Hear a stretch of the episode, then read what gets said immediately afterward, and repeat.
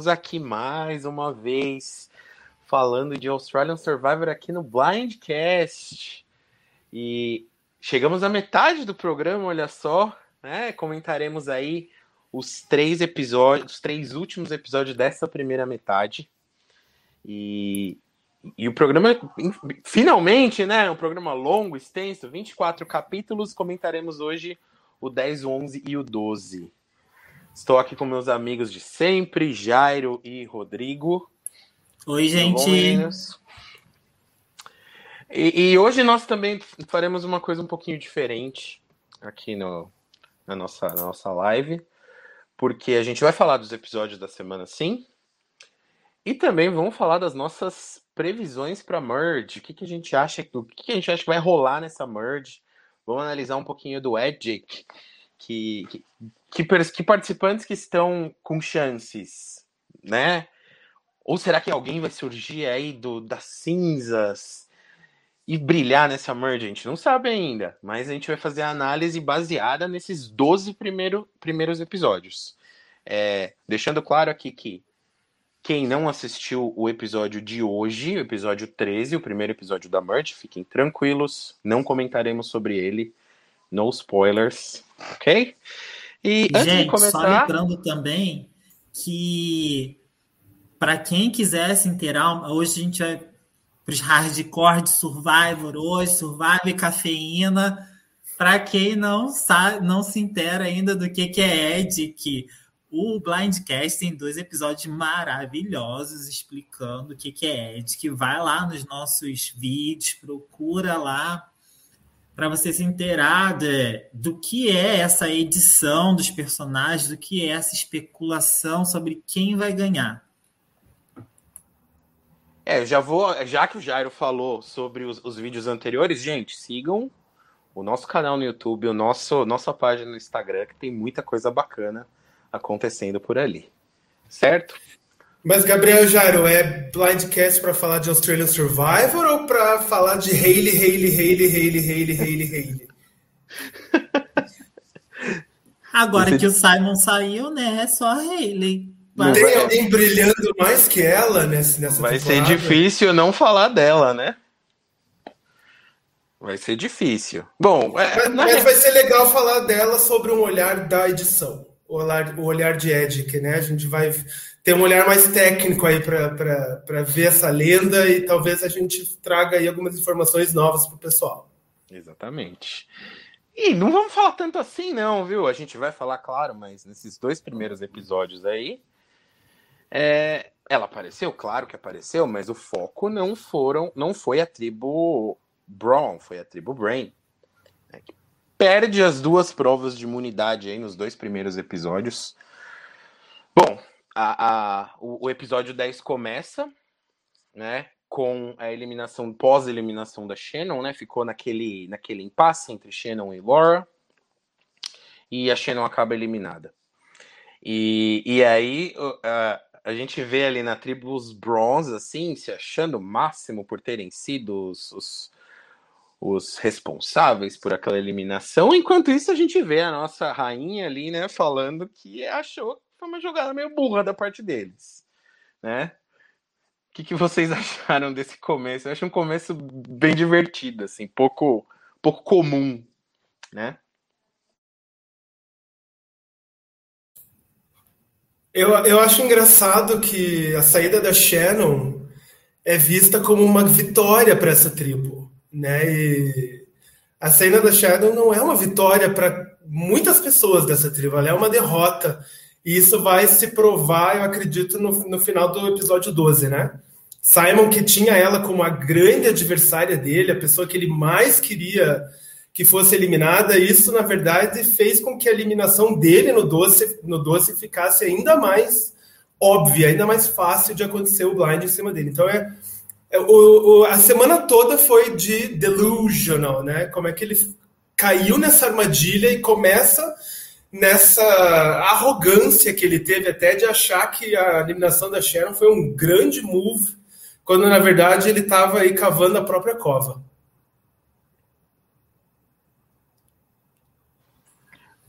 É, não. Ficou, ele ficou destacado, né? Isso que você tá falando, né, Rodrigo? Tinha lá os dois, que aí, tipo, depois do balão, né, assim, o que eu fiquei pensando, mais pensando assim, foi tipo, depois do balão que a Hayley deu nele, será que ele e a Shannon, porque, tipo, a Hayley deu balão nos dois, será que ele e a Shannon eram realmente tão mastermind assim, como, como a edição pintava, ou eram mastermind a nível Brown, a nível do cérebro da tribo Brown, porque quando chegaram os dois perto da Haley, os dois não tiveram a mínima chance, né? Então. É, é, é, é meio esquisito, né? É, enquanto de um lado a gente tem ali o, o Emmet, ele, ele se aproxima dos desafios. Eu comentei isso no chat na semana passada que eu não pude estar presente. Enquanto o Emmett faz o esforço de se aproximar dos desafetos dele, né? Entre aspas, aí a Cassie e o, e o Gerald na outra tribo, Braun Strong. Nessa não teve nem um pouco disso, né? Eles foram um comendo a cabeça do outro e deixaram os Brains aí dominarem a tribo. E é basicamente isso que acontece. E eles estão ali super orgulhosos daquela eliminação da Shannon, quando eles deveriam estar bem preocupados. Falta estratégia e, sobra ego nos Browns. Os Browns querem estar no topo da pirâmide. E pois eles é. não veem que, na verdade, existem várias pirâmides ao mesmo tempo e eles estão mandando muito mal. Né? Essa semana mostrou aí que eles estão com uma estratégia bem equivocada. Falando ah. no bonito, olha lá. a grande estrela da semana, né? negativa, com certeza.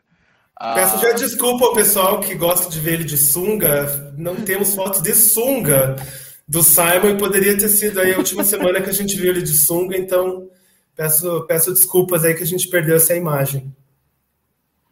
Ah, a Shannon também deu um tiro no pé, né? Naquela história de, de falar pro Simons ao ídolo, enfim.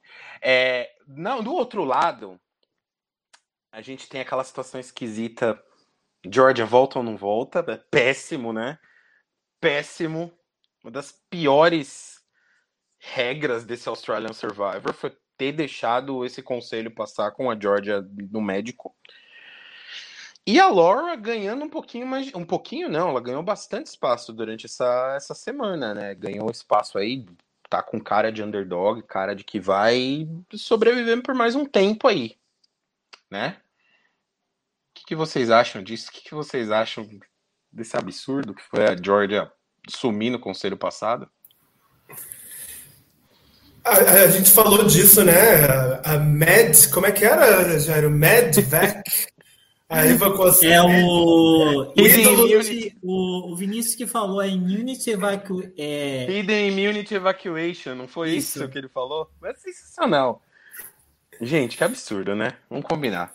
Mas falando ah. da Laura, ela é interessante, a gente vai falar de Edic hoje, e a, edição dela é bem interessante, porque ela é mostrada como a pulga no cocô do, do capacho do cavalo, né, na tribo dela, aquela que está mais lá embaixo, que sofre. Às vezes mostra ela assim jogada no canto do acampamento, toda descabelada, toda suja, assim, bem ela tem uma edição bem gata borralheira, assim, até agora, da, na tribo, e principalmente depois da swap. Mas isso dá um gás para a gente que entende de Ed, que, que ela vai render ainda.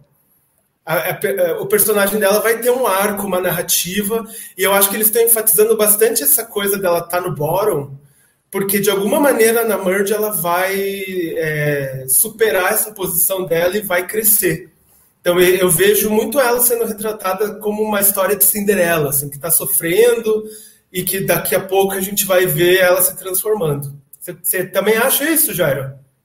Inclusive, se vocês viram lá no nosso Instagram e no nosso Twitter, eu coloquei a Laura. Eu, fui, eu escolhi a Laura como primeira participante do meu time, porque eu acho que essa edição de underdog da Laura vai render muito. Me parece uma edição muito parecida com a edição da Pia. Então, tanto é que quando Laura estava em maioria na tribo dos Brands, ela nunca foi pintada como o outro lá que saiu como Joey, como arrogante, etc. Ela tem ganhado a edição Underdog e eu aposto nela para ganhar sim. Até se você comparar a edição das três bruxas ali, né? Que é a Georgia, a Laura e a Rachel, a Georgia é mostrada como sarcástica, sorrisinho, doente, então ela tá toda, totalmente desconexa da, desconexa da tribo.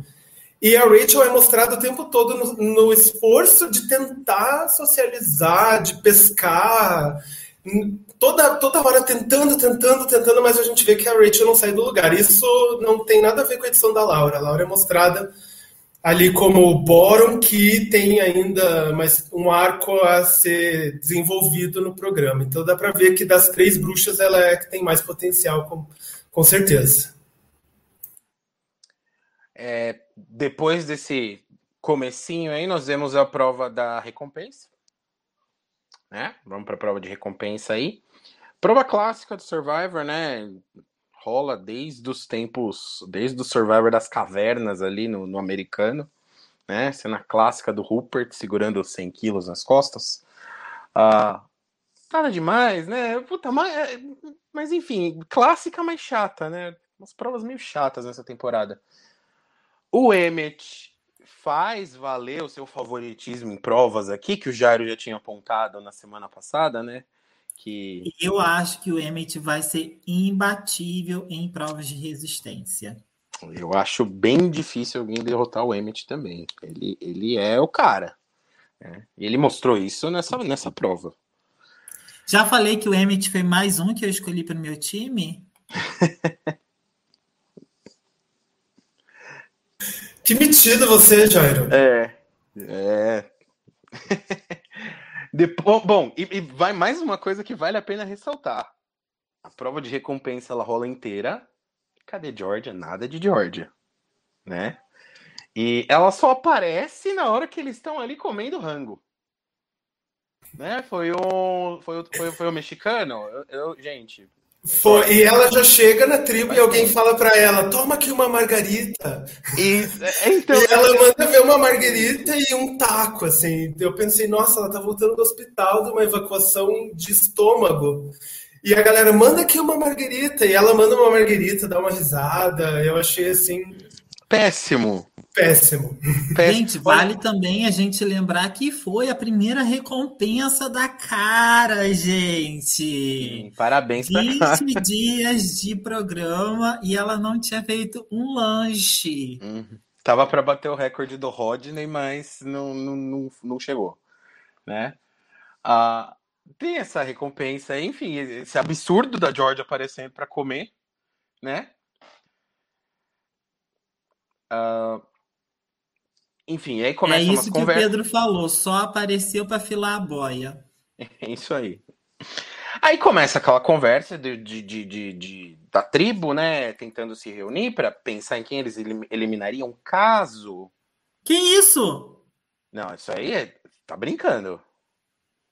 É sério isso, Dilson? eu, acho, eu, eu acho muito difícil, viu? Eu acho que eles devem passar por uma triagem muito séria antes de entrar no programa. Não é possível. Eles não poderiam deixar uma dessa passar, eu acho. Acho que é rumor. E ele tá falando que ela postou no Instagram. Caralho.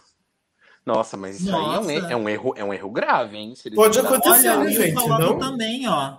Para quem não sabe, a Georgia estava grávida. A dor voltou quando ela descobriu, teve que abortar. Acontece, gente. Pode ser nossa, Essa... tá todo mundo falando que sim. Esses, te... esses, testes, assim, são, não são uma ciência exata, né? É uma falha do programa de, de, no recrutamento Nossa. dos participantes, mas pode acontecer. Gravíssima, né, gente? Diga-se de passagem. Será que não foi por, por estar tá naquela. Ainda mais se ela perdeu o bebê, realmente, né? Tem tudo a ver com a, o sufoco aí que eles passam no, no, no programa, né? Muito grave isso. Caramba. Gente, eu tô só é aquele meme da mulher olhando pro buraco lá na, na rua. Eu tô passada. Uma grande falha do programa. Nossa, grosseiríssima, né? Que absurdo. É, é, isso é um negócio que não pode acontecer, né? É, eles estarem nessa situação aí de fome, de, de dormir em qualquer canto, e ela, se ela estava grávida de fato, é péssimo. Péssimo. Eu não sigo as redes sociais, eu não sei vocês, gente. Eu tento não seguir para não pegar spoiler.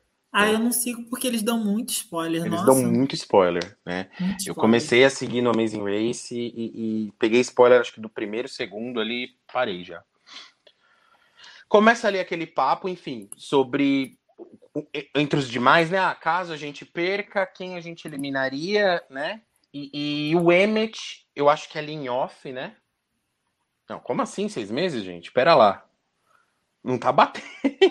Aí ela mas foi antes do programa, então. Ela perdeu, foi pro programa e continuou sentindo dor, é isso? Não, né? eu acho que ela perdeu lá no programa, não? Gente, não, pessoal, seis meses não faz sentido, gente. essa situação direito. Seis meses não faz sentido. Uma pancinha tinha que ter, né? Tá esquisito isso aí, hein?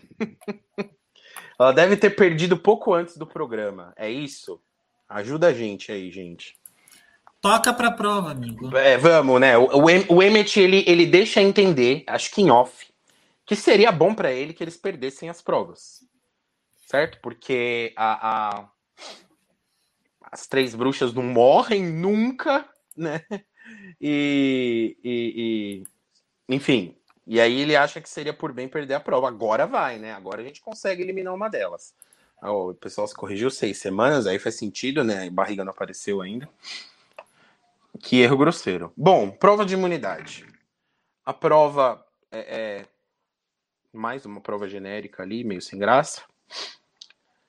Chega no final ali e, e os Browns derrotam os Brains, ainda que começa bem, bem com uma distância bem grande, os Brains alcançam, mas os, os Browns acabam vencendo.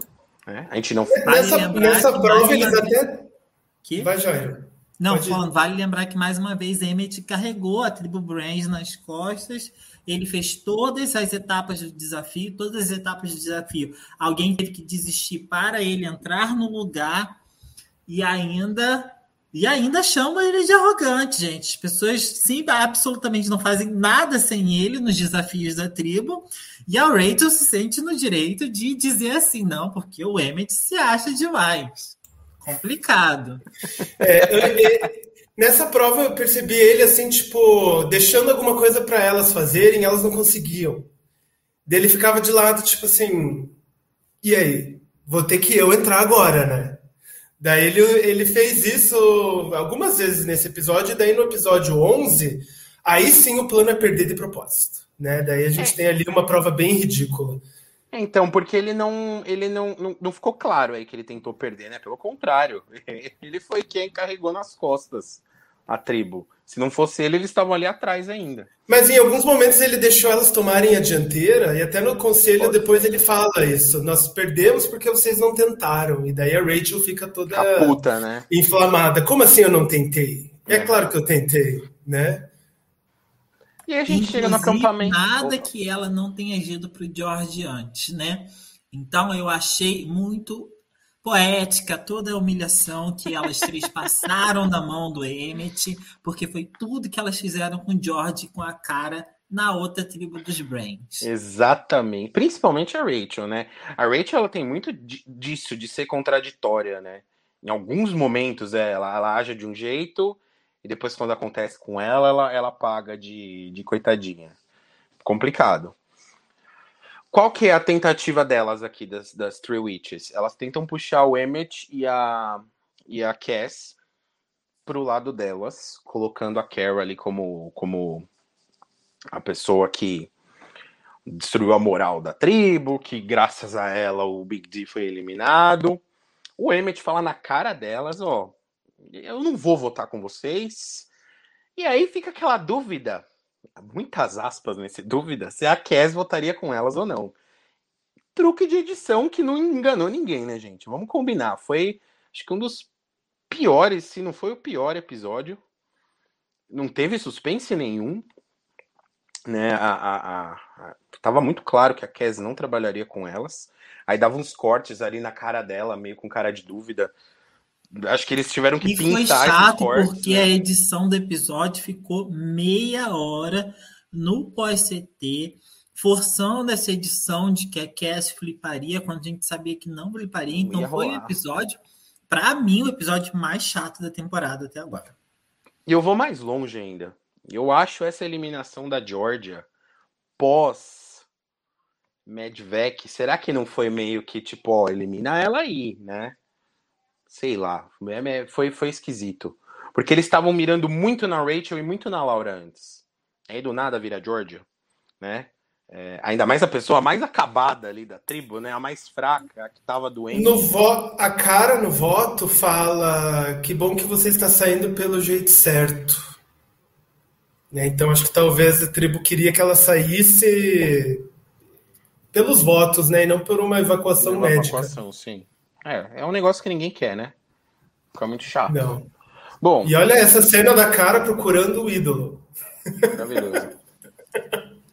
Porque, gente, avançando para o CT, realmente rolou um embate ali da cara e da Cass, né? A cara colocando a Cass contra a parede. E aí, Cass, de que lado você está? Uhum. E aí, lembrei lá do episódio do Big D que a Cass ficou muito puta da, da cara ter eliminado o Big D. Não só a Cass, como a, a Dani também. E como nenhum desses personagens foi eliminado ainda, eu apostaria num embate entre essas três personagens numa, numa merge, eu acho. É, a, a, acho bem, bem provável. Acho que cedo ou tarde eles vão cair matando na, na, na cara, porque é, foi uma cagada muito grande e que ela ainda não pagou por isso, né? Então acho que tem grandes chances. Ah, bom, a George eliminada, enfim, né? Pior personagem da temporada, na minha humilde opinião. Talvez eles tenham escondido, sei lá, agora com essa história aí da gravidez, passa um monte de coisa na cabeça, né? Enfim. É, Quem consegue fazer o biquinho dela? Cara, ela parece com essa cara na abertura. É incrível, né? Uh, o episódio 11, ele não é muito melhor do que esse. Na verdade, acho que ele consegue ser ainda pior. É... O Dilson falou que o Emmett chamou a Georgia de estratégica. E o Pedro falou que foi o auge e o Will Jorge é esquecível demais. É uma das piores desse elenco. Eu, para mim, é pior. Né? no, em, em, se tratando de personagem, né? Episódio 11 começa, né? Enfim,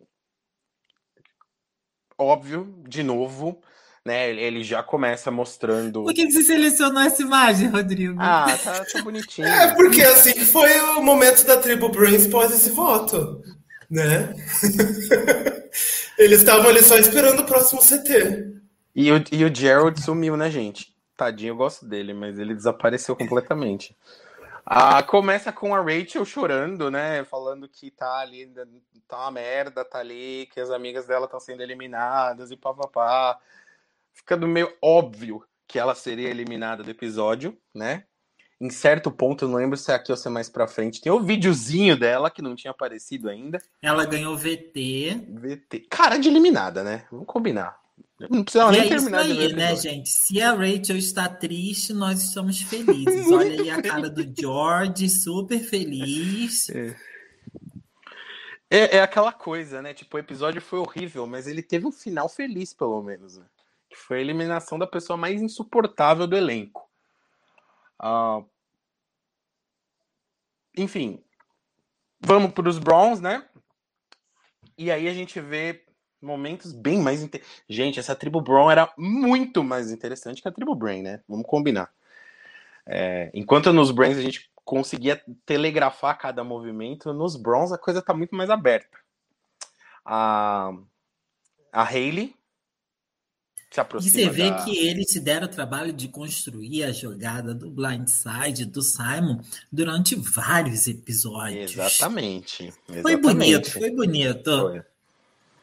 A, a, a gente vê a Hayley puxando ali, enfim, né, falando das habilidades sociais dela e tentando construir um laço ali com com a provavelmente com a Chelsea, com a Dani, mas né, enfim, como a Chelsea não abre a boca, é, com a Dani. E ela fala do Simon. Aliás, tem uma parte curiosa ali, né?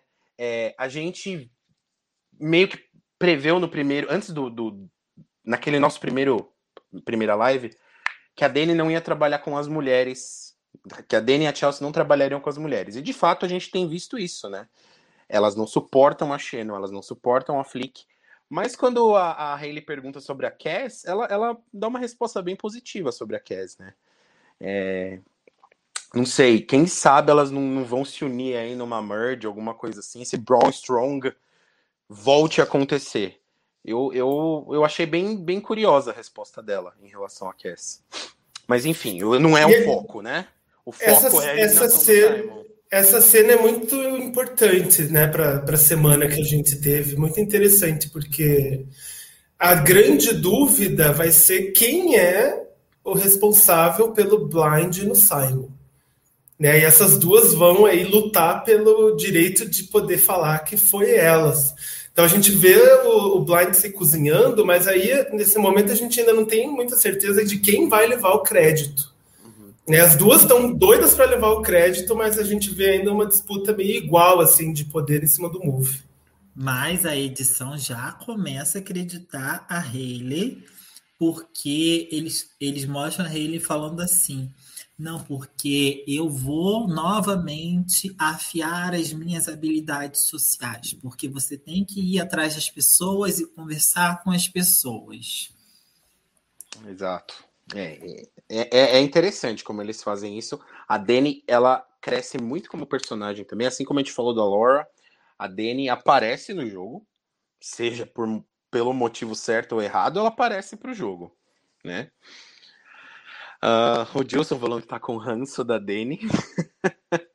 Por ela ter sido burra, a gente já vai chegar lá. Mas enfim, aí nesse ponto a Dani tá disposta a se livrar do Simon daqui a pouco, né? É isso que ela dá a entender, né? Talvez não agora, mas num futuro próximo. Né? Se aproximar dele e, e se livrar quando, quando for possível. E aí a gente entra na parte mais chata do episódio e longa, que são as cartas da família apesar de chata, a gente vê aí certos personagens ganhando aí destaque. A, a Hayley é, não mostra todo mundo, né? Mas a, a Hayley é vista com, com, muita positividade, né? Fala do namorado. aí a, a, gente, a nossa sirene de Edic também, mais uma vez, dá uma disparada, porque se vai mostrar a carta de alguém, a vida pessoal de alguém, como vai ser mostrado e de quem. E nesse momento o destaque é todo dela, da rainha. Uhum. Né, mostra ela, fala quem é o namorado dela, qual é o histórico deles, o que, que ela pretende fazer depois que ela sair do programa. Então é um momento assim, Hayley, Hayley, Hayley, Hayley, Hayley. E a gente que está prestando atenção na edição já fica, opa, uhum. mais uma vez ela sendo retratada de uma maneira de, positiva, de destaque. Essa menina vai longe. Bem lembrado, Dilson, o, o Baden também saiu do Invi, vários episódios ele estava invisível quase, e teve um destaque muito positivo, tanto no episódio que veio aí no próximo da eliminação do Simon, quanto nesse, apresentando as duas filhinhas dele uhum. e a família dele, teve uma edição muito positiva. E o Baden, assim, para mim, junto, o Baden junto com a Way, tem uma edição, assim, os dois muito de runner-up, eu acho. Eu, eu acho, principalmente, se a Hayley der certo, a chance do Baden estar tá ali com ela é muito grande, porque ela perdeu a aliada principal dela, né, que era a Rachel. E eu vejo que ela tá sempre ali com o Baden, né? É, é, sempre que ela tem uma ideia nova, é a primeira pessoa que ela vai, então acho que tem grandes chances aí. E, e talvez seja Baden que puxe Cara e George para votar com ela, né? Para fazer os números que ela precisa. E esse destaque no Emmett eu acho bem interessante também, porque eu não confio no Emmett indo muito longe na merge. Eu não acho que ele vai ganhar tudo, ele vai perder alguma coisa. Todo mundo eu acho, perde alguma acho, coisa. Tirando o Baden, o Baden a gente viu já ele, ele como com um lado um pouco mais humano ali no começo, quando ele deu uns conselhos pro George e tal, mas especialmente a Hayley e o Emmett, eles são vistos como muito frios, né? E calculistas. O, Bade, o Emmett até como babaca, né? Arrogante. A gente não vê isso na Hayley, mas é muito no Emmett. E assim, ter dado enfoque na família desses dois, principalmente, eu acho que tem alguma coisa aí. Né? Pode ser. Eu não sei se ele vai longe. Como o Jairo disse, pode ser que ele emende aí um monte de imunidade seguida. Eu acho isso bem bem provável. Eu chuto que pode ser uma saída, uma eliminação emocional, né? Que pode ele ser. vai lutar, que ele vai buscar na, na prova a imunidade que ele precisa. Eu acho que vai ser uma eliminação que vai mexer um pouco com a estrutura do jogo quando ele for eliminado. Então, por isso já estão dando uma humanizada nele para que o momento da eliminação dele renda, né, na, na edição. Uhum. Gente, bota na ponta do lápis. Quem era a pessoa que podia, poderia tirar as imunidades do Emmett? Era o Simon. Uhum. O Simon foi eliminado. Tem grande chance de ele pegar um embalo aí de cinco imunidades consecutivas. Eu arriscaria que sim. Eu acho que o que pode quebrar ele seja um puzzle, né? Que o Simon era melhor. Aí, um equilíbrio, uma prova de equilíbrio, uma prova onde você coloca no, no tubo de alguém para eliminar aquela pessoa, essas é, coisas assim sempre, sempre acontecem. Né? É, enfim, a prova de imunidade aí péssima, sonolenta, que, que os Brains nem tentaram ganhar, né? Enfim, mais uma que a gente podia ter pulado aí, ter dormido mais cedo, porque foi óbvio o que aconteceu daí para frente. A, a, os Brains deram uma, os Browns deram uma surra, a Way, né, mais uma vez gênio nos puzzles. Na volta no acampamento, a gente vê finalmente a Rachel e a, e a Laura, especialmente a Rachel, tentando se reaproximar do George, né? Que, que eu acho uma, uma, uma, uma jogada interessante aí pro lado dela e coloca ali na conta do Emmett. Vamos eliminar o Emmett, vamos dar o grande blindside no Emmett. E o George adora a ideia, óbvio, né? É um cara que já tem se mostrado super bom nas provas, ser eliminado agora seria um blindside. E ele fica tentado a fazer isso, né? Com uma divisão de Imagine votos ali rolando se sai, Se sai Emmett nos Brains e Simon nos Browns. Ia ser, né? Acabar o mundo. é, mas enfim, fica, a, a, aí eu acho que a dúvida foi até um pouco mais, né, plausível do que a do episódio passado. Do episódio passado estava muito óbvio, nesse estava só óbvio, né? É, justamente pela edição. A edição entregou muito no começo do episódio, né? A, a, a Rachel já estava morta ali no episódio, né? Enfim, ela, ela ganhou muito destaque justamente para ser eliminada. Só um parêntese para isso aí que o Dilson tá falando. É, no final da prova ali do puzzle, Boa. o Andrew abordou a, a Laura para conversarem, falando assim: Laura, chegue na merge, dá o seu jeito e chegue na merge. Que aí corroborando o que o Vinícius falou na nossa live passada, de que o Andrew e a Laura já se conheciam antes de entrarem no programa. Sim. É, é, é um momento interessante ali. O Andrew mal aparece, né? Mas quem sabe? Eu não duvido nada também. Se ela, se ela chega nesse F2 com ele, principalmente, é uma vitória fácil dela, né? mesmo que tenha uma galera aí que não goste muito dela. Emmett, George, eu acho que eles dariam o, o, o prêmio pra Laura mesmo assim tem ali o, o conselho, tem ali uma, um, um atrito entre o, o, o, Emmett e a Rachel. Nada de absurdo, né? É, é, é... Falando sobre a prova, justamente aquilo que a gente já comentou. E o George acaba não flipando.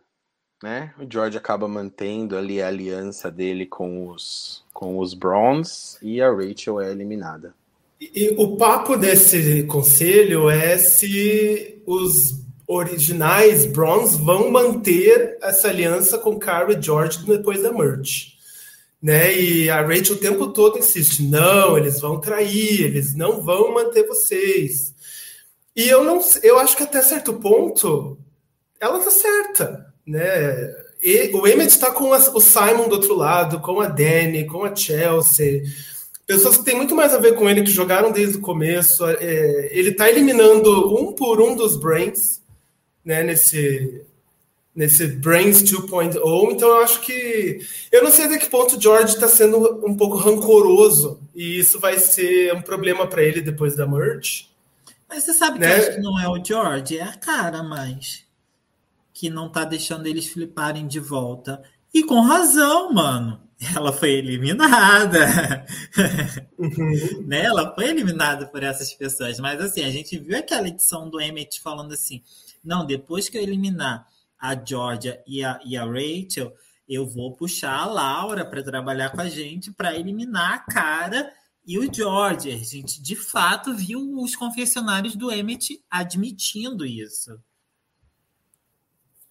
Então, então, é, é, é, às vezes parece que ele está mais interessado em usar a Laura depois da merge do que efetivamente a Cara e o George. Então, eu não sei. Não sei se está sendo muito na emoção que esses dois estão agindo ou se é na, na lógica, assim, né? Na estratégia. Eu acho que eles eles estão muito galinha com o pescoço cortado, assim. Eles estão muito sendo jogados para lá e para cá, assim. Eles não estão controlando o jogo, eles são controlados pelo jogo. Uhum. E para mim vai continuar assim até a merge. Eu acho que eles vão ter esse papel de swing vote na merge, a Cara e o George vão continuar sendo usados para lá e para cá. E se eles tiverem um pouquinho de inteligência, eles chegam na final. O Igor tá falando dela ali, né? Que não acho que, que, pelo fato dela ter sido eliminada é algo determinante para romper uma barreira assim, um jogo de flexibilidade. E se a cara não abrir novas opções, ela vai ficar com Deus. Ela, ela não é dona do seu destino, esse é o grande problema dela. E as outras pessoas mandam nela o tempo inteiro. Então acho que é bem complicado assim. E, e para o George também, porque o George pinta toda essa essa tela aí de que ele é um grande estrategista, mas na verdade ele tá na mão dela. Eu adorei esse comentário do Will aí. ai, ai, é, olha, se a pessoa lembra a pior participante da história do Australian Survivor, coisa, coisa boa não é, né? Enfim, ainda bem que saiu cedo. Ah, o episódio 12, para compensar esses dois episódios horrorosos, complet, completamente fora do clima da temporada que a gente teve, vem o episódio 12 para calentar a gente, né? E foi sensacional. Ele já começa interessante, porque é, essa reaproximação parte do George, né? É, ele não precisava fazer isso, né? Ela que deveria procurar alguém, mas não parte dele, né? E cedo, logo depois do conselho, eu acho interessante. Pode ser que dê alguma coisa no futuro aí essa, essa reaproximação dos dois aí, que nunca foram aliados, né? Vamos combinar. E eu, eu gosto, né? Eu acho que, porque justamente porque eu acho que ninguém suspeita desse tipo de conversa entre os dois. Mas não é o mais legal, né? O mais legal é que tá rolando na tribo dos Browns. Com o Simon no ar. Esse é um episódio de queda, né? É um episódio. Tem dois tipos de episódio em Survivor, né? O que. Ou enfim, centrados em personagens. O que o cara detona e o que o cara só faz cagada over and over again. E esse é o episódio de, de queda, de cagada. É um episódio parecido com a eliminação do Randy em Gabon, né? A gente só vai mostrando o cara se fudendo. E como o Igor postou ali, é uma tragédia anunciada, né? Na, na, a, na, semana inteira a gente já sabe, mas quando a gente vê o preview do, do episódio 11, a gente sabe, vai acontecer. Né? E eu acho que isso é ótimo, porque você tem que preparar a audiência para esse momento e chamar todo mundo para acompanhar ao vivo e postar e twittar. A edição está muito certa em fazer isso. É um grande momento do jogo até agora. Não, e, e a gente e assim, vai vendo no episódio o... ele se afundando, né? Cada vez mais e mais. É muito interessante. É o acidente de trânsito que você não consegue parar de olhar, né? Isso. E assim, esse spoiler nada que o Australian Survival nunca tenha feito antes, né? Para mim, todas as previews do Australian Survival meio que entregam quem vai sair no próximo episódio, né? Bom, a gente começa com o Simon aí se gabando. É, mais uma vez, está numa posição ótima. Tirei minha maior inimiga, tenho dois ídolos. E ele resolve, sabe-se lá porque ele tem a brilhante ideia de, de, de fortalecer os laços com a aliança dele. E ele vai e mostra para Danny e para Chelsea que ele tem dois ídolos, né? A Dani, que já tava afim de eliminar ele, fala, puta, é agora, né? Esse cara aqui com um ídolo já era, já me preocupava, com dois então ferrou. O que vocês acham disso, dessa jogada genial dele? Cara, eu acho que ele tava confiando muito mesmo nas gurias, assim, porque realmente a Chelsea e a Dani, elas não têm um perfil de, de jogadoras arriscadas. Não sabe? mesmo, não mesmo. E, tipo, eu, eu já estive na, na, digamos assim, já em jogos virtuais que eu joguei, eu já estive na posição do Simon em que eu calculei assim, putz, não é interessante para os meus aliados jogarem com as outras pessoas. Se eles me traírem para jogarem com as outras pessoas, é burrice. Então eu ia e confiava nos meus aliados baseado no raciocínio lógico. Então eu acho que o que o Simon fez nada mais foi de um raciocínio lógico. Ele pensou assim: não é interessante para Dani e para Chelsea jogarem com as outras pessoas. Se elas fizerem isso, elas estão sendo burras. Baseado nisso, de que a Dani seria inteligente, ele foi e confiou nela, o que a gente viu depois que não foi o que aconteceu. Exato. É, eu também não acho que ele foi tão burro, assim, não é burro a palavra que a gente tem que usar para ele. Ele foi. É ele, ele foi levado por um jogo muito bom das outras pessoas. Né? Temos que admitir também que, por mais que a gente ache Danny e Chelsea pessoas zero à esquerda, elas conseguiram enganar o cara com dois ídolos. Uhum. Né? E a Hayley também deu muita segurança para ele, e a Hayley traz quatro números com ela, né? Então, ele estava com tudo, assim, ele, ele não foi tão burro assim, mas ele foi enganado por pessoas que jogaram melhor do que ele. Eu acho que ele foi é. colocado numa posição confortável, né? Não é. A, a, o grande erro é. dele. O grande erro dele foi talvez ter achado que a Flick seria esse voto tão unânime, assim, tão fácil né? Sendo que é, no acampamento assim você não vê nenhum problema que ela tem com ninguém, você não vê ela na prova dando prejuízo. Ele pintou esse alvo nela e ele acreditou que todo mundo pintou o mesmo alvo, sendo que na verdade não tinha ali muito o porquê da Flix aí, né? Então acho que esse foi o grande erro dele. Para mim, o primeiro erro já começa aí, né? Você assumir que uma tribo de nove pessoas, nove, oito, quantas pessoas tem nessa tribo, vão votar todas numa pessoa Na só, mesma gente. pessoa, exatamente. Para mim, erro de principiante isso. Se ele tivesse combinado um outro nome com as amigas ali, né, e tal, sei lá.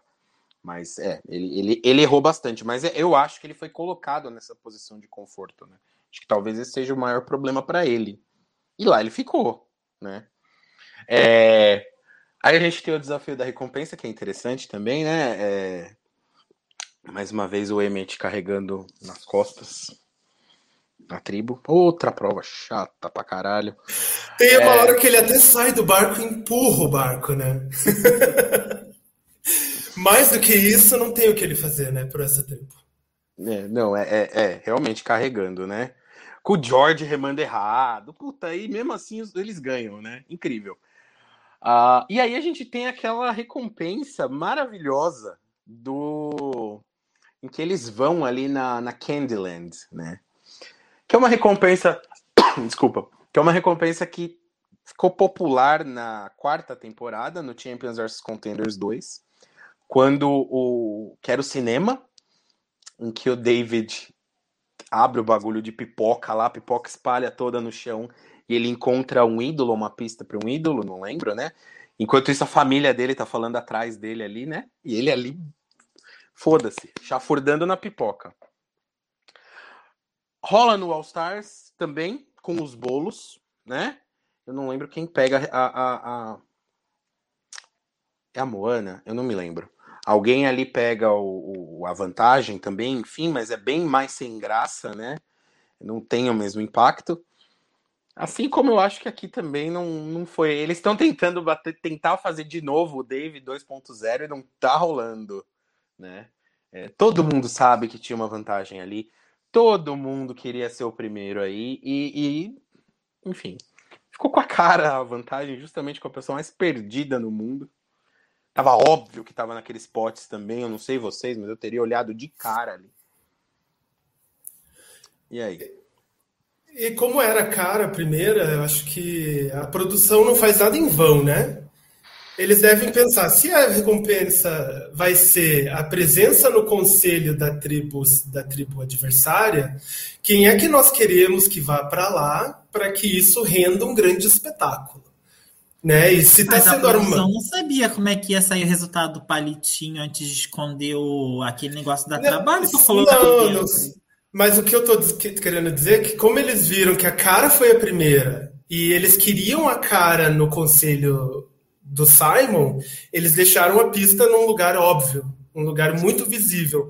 Se fosse uma pessoa tipo Emmett que fosse comer primeiro, talvez eles escondessem bastante para ele ter dificuldade de encontrar, para que ele não fosse o selecionado para o conselho da tribo adversária. Que não fica claro quanto tempo leva, né? Do, do sorteio até eles irem para lá, isso aí não dá pra gente saber, né? Pode ter levado meia hora. E aí eles deram, eles esconderam é. a pista ali. Enfim, Eu acho que a produção queria ela nesse conselho com o George. Então eles deixaram assim, quando eles viram que ela era a primeira, eles falaram, então vamos deixar aqui para que ela chegue e já encontre isso de uma maneira bem óbvia. Talvez se fosse outra pessoa, é, não tivesse tão fácil assim de encontrar os outros tentam, né? É, é, a gente vê o Emmett tentando bastante, o George tentando bastante, enfiando a mão no negócio de leite lá e tal. É, enfim, mas a, a, cara já tinha logo de cara no primeiro, ela foi primeiro e achou primeiro. Né? Enfim, acho que foi a, a das, três vezes que rolou, foi a mais mal escondida, né? Eu lembro que no All Stars estava bem escondido também, estava atrás, não estava num bolo. Não lembro direito como era o, o rolê. Acho que estava embaixo de um bolo, né? Mas, mas foi bem escondido também. Aqui foi a pior. Voltamos à tribo dos, dos Browns, é, que, que é a tribo mais legal. E a gente vê a Dani propondo para ele justamente o que o Emmett estava fazendo na tribo dos Brains, que é sabotar o desafio. Né? É, vocês acham que precisava? Vocês acham que era tão urgente assim eliminar o Simon? Já estávamos pensando na merge? E aí? Tem, tem, ele é, eliminar o Simon é vantajoso para algumas pessoas e não vantajoso para outras, né? Não é vantajoso para todo mundo ao mesmo tempo. Eu acho que isso que elas não viram. Então, para a é muito vantajoso, porque ela elimina alguém com força em prova, alguém bem alinhado no social das duas tribos, e não é uma pessoa que talvez leve ela até o final, né? Ele tem outras prioridades aí. Mas para a Dani não é uma jogada tão boa assim. O que a Dani quer é currículo. A Dani quer. Ela, a Dani não percebe que a saída dele prejudica o jogo dela para chegar na final. A Dani quer currículo. Ela quer dizer que no currículo dela tem eliminação do Simon. Então acho que não é bom para Dani. Eu até fico surpreso assim que ela fale para eles perderem de propósito, porque seria uma boa jogada, mas não é tão desesperador para o jogo da Dani que isso acontecesse. Era muito melhor para a Hayley e a Hayley foi agraciada assim, né, com essa proposta que a Dani fez e para Hayley estava tudo dando certo.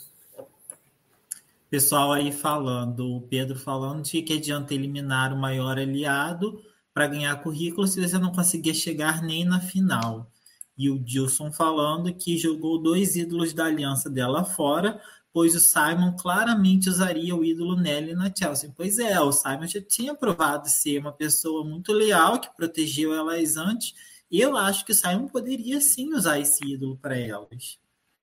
Eu, eu acho que ele tem mais esse perfil de fazer o que é melhor para a aliança, né? Não só para ele. Eu acho que ele usaria sim.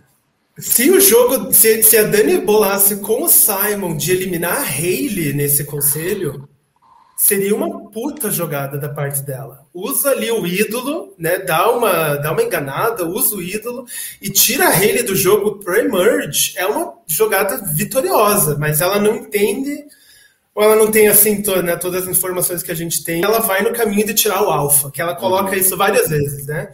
Eu sou o alfa e eu quero tirar o alfa. Eu vim aqui para me aliar e depois eliminar o alfa. Então a Hayley passou despercebida aí por ela. tem isso que o Igor falou também, sem contar que o Simon era um ótimo escudo para ela na mão. Porra! Um baita escudo, né? Vamos para o desafio de imunidade, que foi uma das, uma das coisas mais absurdas. Aí a gente vai vendo Simon, de novo, como eu disse, cavando o buraco cada vez mais fundo. Ele decide não participar da prova, maravilhoso, né? É... E aí a gente vê os Bronze indo completamente mal no desafio, de propósito, óbvio, né? A gente via ali a dele puxava ali para derrubar as bolas, dava uma risadinha, e ele ali, né, nossa, desesperado, torcendo muito para que elas ganhassem. E a gente sabia que não ia rolar, né? Que, enfim, que os Brains levariam essa. Teve até um momento ali que eu achei que o George ia derrubar tudo, ele foi o último, né? O, o Gerald, desculpa. Ia derrubar tudo porque ele foi o último a colocar a bolinha. Mas óbvio, né? É vitória fácil dos Brains aí, né? Com os Browns nem tentando. E. Você achou que foi fácil a vitória do, dos Brains? Eu achei que os Browns tiveram que ralar muito para perder pra deles. Perder, não, vitória fácil porque os Browns não quiseram, né? Mas eles tiveram que ralar muito sim. Os Brains demoraram muito para pegar o ritmo da prova, né? A gente viu eles. Principalmente, então, o, o Gerald ele foi o primeiro e ele sofreu horrores para colocar a bolinha. Por isso que eu achei que no final ele ia cagar com tudo. Né? Mas, mas enfim, deu certo para os Brains. Enfim. e, aí... E, a, e, a, edição é maravilhosa, com as risadinhas de lado, com os olhares. Não, maravilhoso. Né? Isso vai dando um tempero pra gente, assim, que sabe de tudo que está acontecendo, que a gente sabe que tá vindo uma humilhação, assim, que tá vindo um blind, que tá vindo uma coisa, e a gente fica, tipo, nessa ansiedade do que tá vindo. É muito boa. E com o Simon momento. torcendo, né? A gente não ouve. O Baden tava sentado também, a gente não ouve a voz do Baden, a gente ouve o Simon incentivando, torcendo, não, vai que dá, take your time. É tudo muito maravilhoso, né? É a construção perfeita da, da queda do cara. Sensacional, sensacional. E aí, enfim, termina a prova, a, a, é anunciada a vitória dos Brains. A cara dá um passo à frente, fala que entrega o papelzinho ali pro, pro Jonathan, né? Que significa que duas pessoas da tribo Brain acompanhariam o conselho tribal dos Browns e poderiam votar no conselho tribal dos Browns. E vai ela e o George né? Ela escolhe ela mesma e o George para acompanhar esse conselho, obviamente, né? As melhores pessoas possíveis também para ir para o conselho, enfim. E aí a gente volta ali para o acampamento dos Browns. O Simon decide que é a hora da Flick ser eliminada. Todo mundo concorda, né? Não, realmente, a Flick, uma cobra, só que no final das contas estavam todos planejando o blindside no, no Simon, né? Uh, até tem um momento ali que a Dani fala, né, que a Dani incentiva o Simon, né, porque caso ele use o ídolo, a Flick acaba de fato sendo eliminada. E aí isso, né, acende o alerta vermelho na cabeça da Hayley. Ela falou, pô, mas é, essa mina tá tomando conta do, do blindside só pra ela ela quer decidir o eliminado e ela quer decidir o plano B. Eu preciso da Flick, aqui não. Então ela tem a brilhante ideia de se juntar ao Baden, né? O, na minha opinião, é Haley e Baden ali indo muito longe nesse jogo juntos. Por que, que a gente não joga uns votinhos na Dani? Né? E aí eles, meu, batem o martelo, não, vamos votar na Dani. Eles falam com quem mais? Com a Way? Eu não me lembro a terceira pessoa envolvida. Não, ela falou que seria ela, com a Andrew. Way, ela falaria, ela falaria com a Way com o Andrew para eles três votarem no, na Danny, enquanto o Baden chamaria o, a Cara e o George para votarem no Simon. No Simon, Sendo, é, e ela ainda falou assim: fala você que você é mais próximo deles. Uhum. Mas o plano são três votos na Dani. Né? O, da, o da Haley, o do Baden e da, do Andrew. A Way fica votando no Simon ainda. A Way que votou no Simon. A Way votou, no, Simon. Simon. É, eu não me lembro, não lembro os votos exatamente. e a é Flick também ficou votando no Simon, deixando a entender de que acho que nem para Flick a Hayley revelou esse, esse plano de eliminar a Dani, sabe? Uhum. Talvez nem a Way sabia, eu não tenho certeza, mas talvez nem a Way sabia. É, eu não me lembro também. Eu não me lembro também. Depois eu até quero ver como é que foi essa votação. Acabei não... Mas depois a gente vê que esse, esses três votos na Dani vão. De, de, depois que acontece o voto, a Dani fica pistola, né? Aham. Uhum. Porque, é. como foram três, ela, ela, a Dani imediatamente vai para cima do George e da Cara, pensando, foram vocês. Né? E ela acha, vocês dois e mais alguém votou em mim. Ela não percebe que foi Hayley e mais duas pessoas da própria tribo. Se a Hayley tivesse posto só dois votos na Dani, ela poderia ter saído ilesa. E a Dani não, ter pensado quem mas foi. Amigo, mas, amigo, se ela põe só dois votos na Dani e o Simon usa o ídolo dele, é Ainda sai Dani, porque é, mas sai dois risco, contra um. Corria o risco da Flix sair, porque eles não sabiam se as duas de fato iam votar no Simon. Exato, entendeu? Hum, porque a Dani deu a entender. A Dani deu a entender. A Dani deu a entender que é, votaria na Flick, talvez. Por segurança, por segurança faz todo sentido. Ela precisaria ter a certeza do, de que o Simon sairia, né? Mas isso abriu aí a porta para Dani duvidar de que alguém da tribo está votando nela. Então ela correu esse risco, mas ela garantiu que ele sairia com certeza, né? E aí a gente tem essa o cena maravilhosa. do Simon quebrando ele falando assim, isso é um mau sinal. é, Ai, não, não, realmente, episódio de queda perfeito. Até o chinelo do cara quebra. Puro entretenimento esse episódio. Isso é Essa entretenimento. Cena do, Aquela cena anterior ali do, do Baden falando com, com a cara e com o George também é maravilhosa. O diálogo é super engraçado também. Né? E a hora que o Simon percebe? Vocês não ficaram também com o cu na mão? Não, é, nossa, agora vai estourar. Ali, cara, tipo, foram todos os indícios. Olha só, vamos, vamos numerar. Primeiro, era um voto muito óbvio na Flick. Oito pessoas votando numa pessoa só, não aconteceria. Segundo, é, entraram pessoas de fora da sua tribo para participar do seu CT. E ainda assim você não, não, não começa a desconfiar. Quarto, pessoas começam a ter conversas paralelas no CT. e você não sabe do que se trata. Sua, sua tribo claramente sabota a prova. E aí, cara, a maior sinal assim que depois disso ele realmente não tem percebido, para mim foi burrice. O chinelo dele arrebentou. e, e, isso tudo um episódio antes da merge. não, não, e quando ele pega. Tudo bem, né? Se o Baden tivesse sido, né? Poxa, sou rateiro o suficiente pro Simon não ver, ok. Mas não foi, né? Eles começaram ali a meio que discutir ali, o Baden explicar umas coisas pro George e tal. Ficou muito claro. O Simon pegou, que eles estavam discutindo.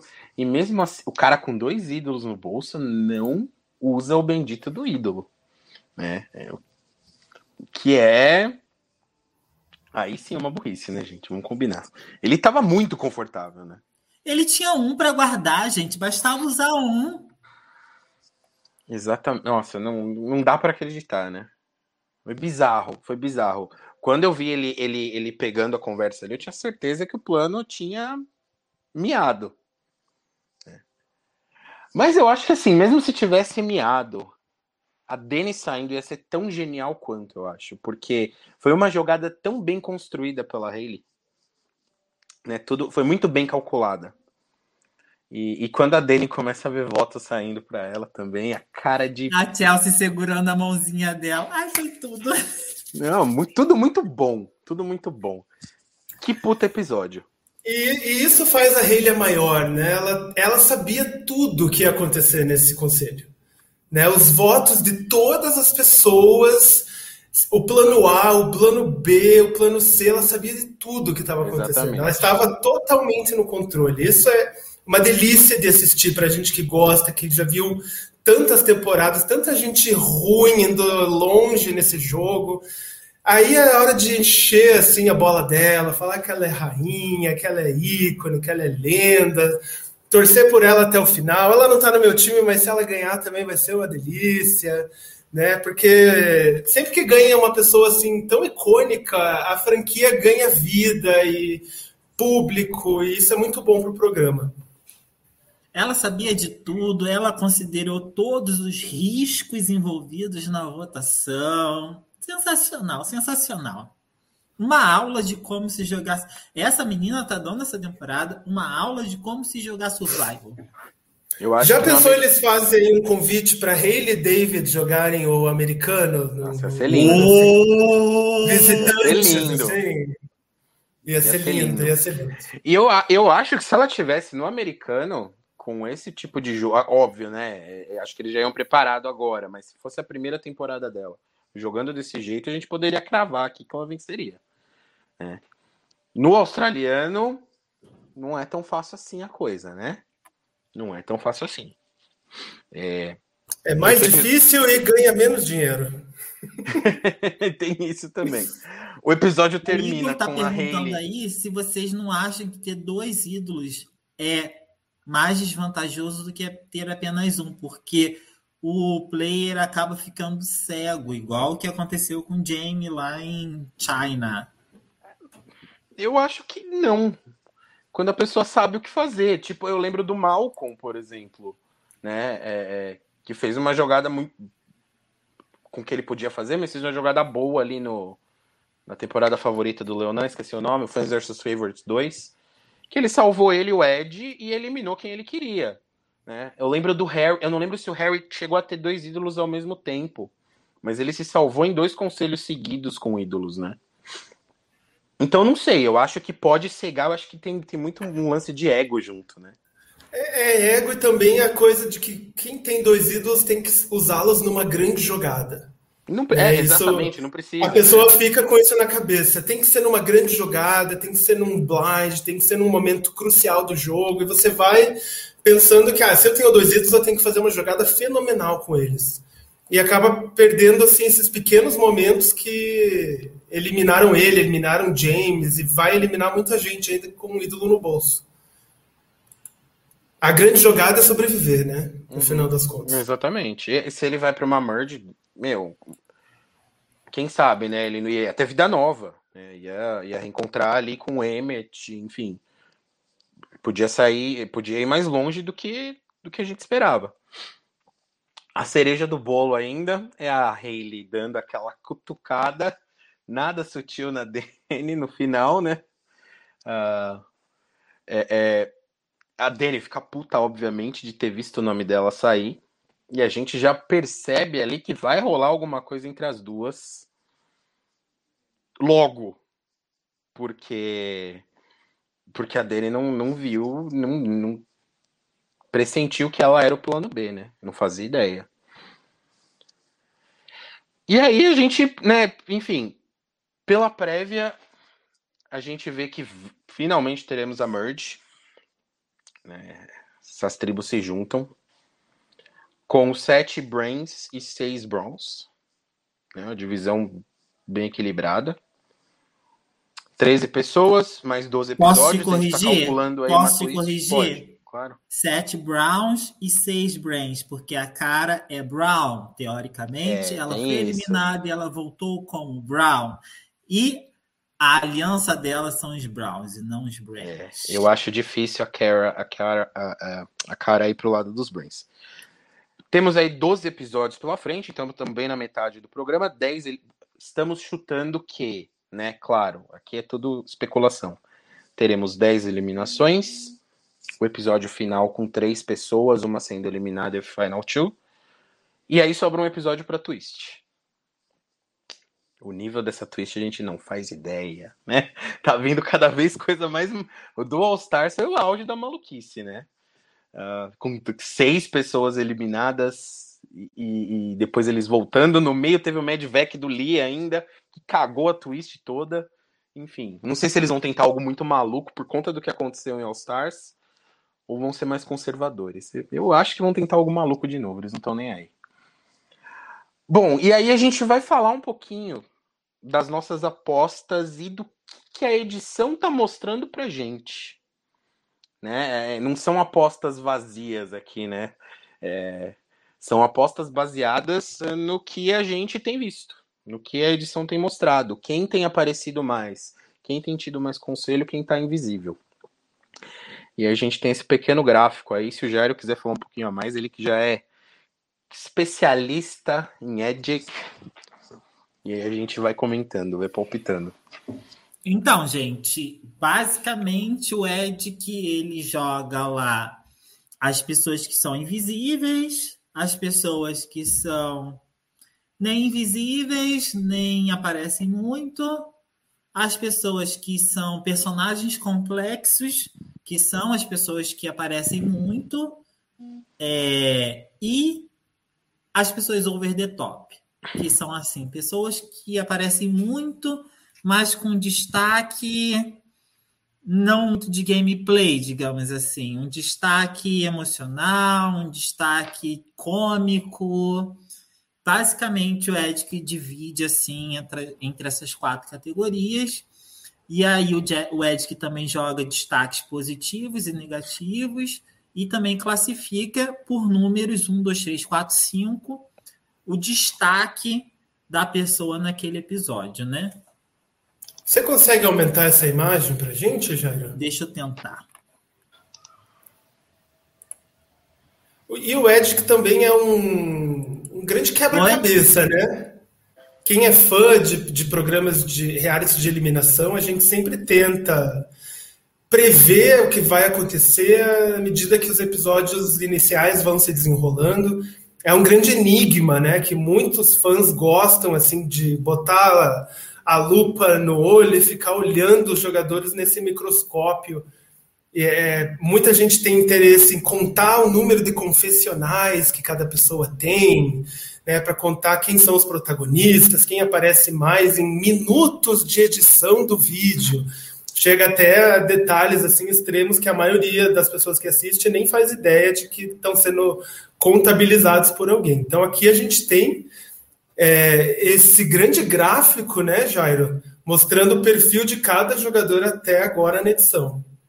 É, o gráfico ele vai mostrando em cada episódio o que o, o, personagem foi naquele episódio. Se ele foi invisível, se ele foi middle of the road, se ele, que é tipo na metade do caminho, nem lá nem cá, se ele foi um personagem complexo, se ele foi over the top e se ele foi é, under the radar, né? Escapou dos radares.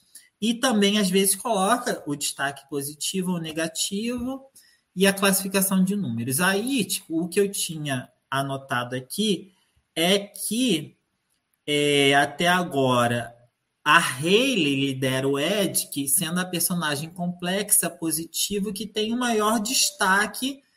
E ela teve um grande destaque aí nos últimos seis episódios. Na sequência, ela teve destaque em todos os episódios, mesmo os episódios que ela não teve CT.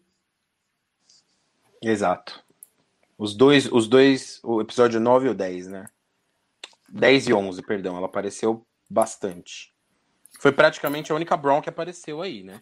E ninguém de perto tem uma edição positiva tão boa quanto a dela, né? Se você olhar esse gráfico, né, tem muitos under the radars, tem muita gente cinza, mas ali destaque positivo realmente pouquíssimas pessoas.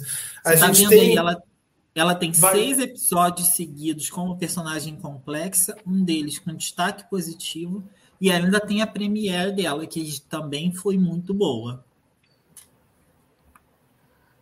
A, a gente olhando coisa... esse. Vai, vai, Gabriel. Não, pode falar, pode falar, manda bala. Eu estava olhando aqui quem, quem seria uma, uma pessoa a desafiar esse protagonismo, esse favoritismo da Hayley olhando esse gráfico, né?